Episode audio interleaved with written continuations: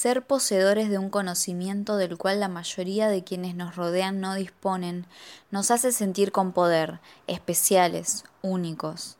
En esta ocasión no será diferente, y por eso te elegí a vos para confesarte mis sombras.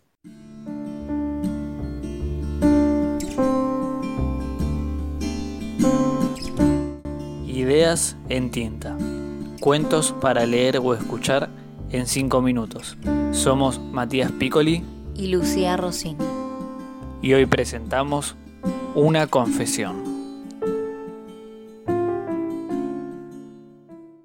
Estimado lector, estimada lectora, este es un momento único en mi vida y seguramente lo será también en la tuya.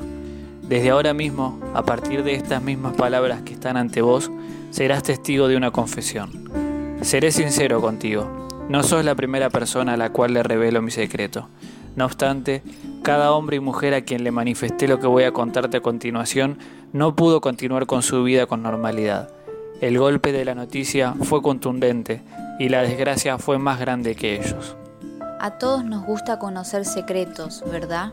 La curiosidad es una de las motivaciones de los seres humanos, deseosos de descubrir desde los misterios del universo y lo que hay, si es que algo, luego de la muerte, hasta las peripecias de un vecino o de alguna persona famosa. Ser poseedores de un conocimiento del cual la mayoría de quienes nos rodean no disponen, nos hace sentir con poder, especiales, únicos. En esta ocasión no será diferente, y por eso te elegí a vos para confesarte mis sombras. Estimado lector, estimada lectora, soy un asesino. Te lo digo así, de manera directa, sin edulcorante. Luego tendrás la libertad y el tiempo de encontrar atenuantes a mi castigo o plantear hipótesis de qué causa me pudo haber llevado a este estado, así como preguntarte si el perdón será una de tus respuestas o por el contrario, la condena indeclinable de mi persona. Soy un asesino. Por lo pronto es la única verdad que compartimos. Cargo a mis espaldas una cantidad de cadáveres cuya cuenta ya perdí. Algunos de esos cuerpos reposan en mi jardín a otros les permití descansar en el cementerio. Hay unos pocos que continúan navegando algún río.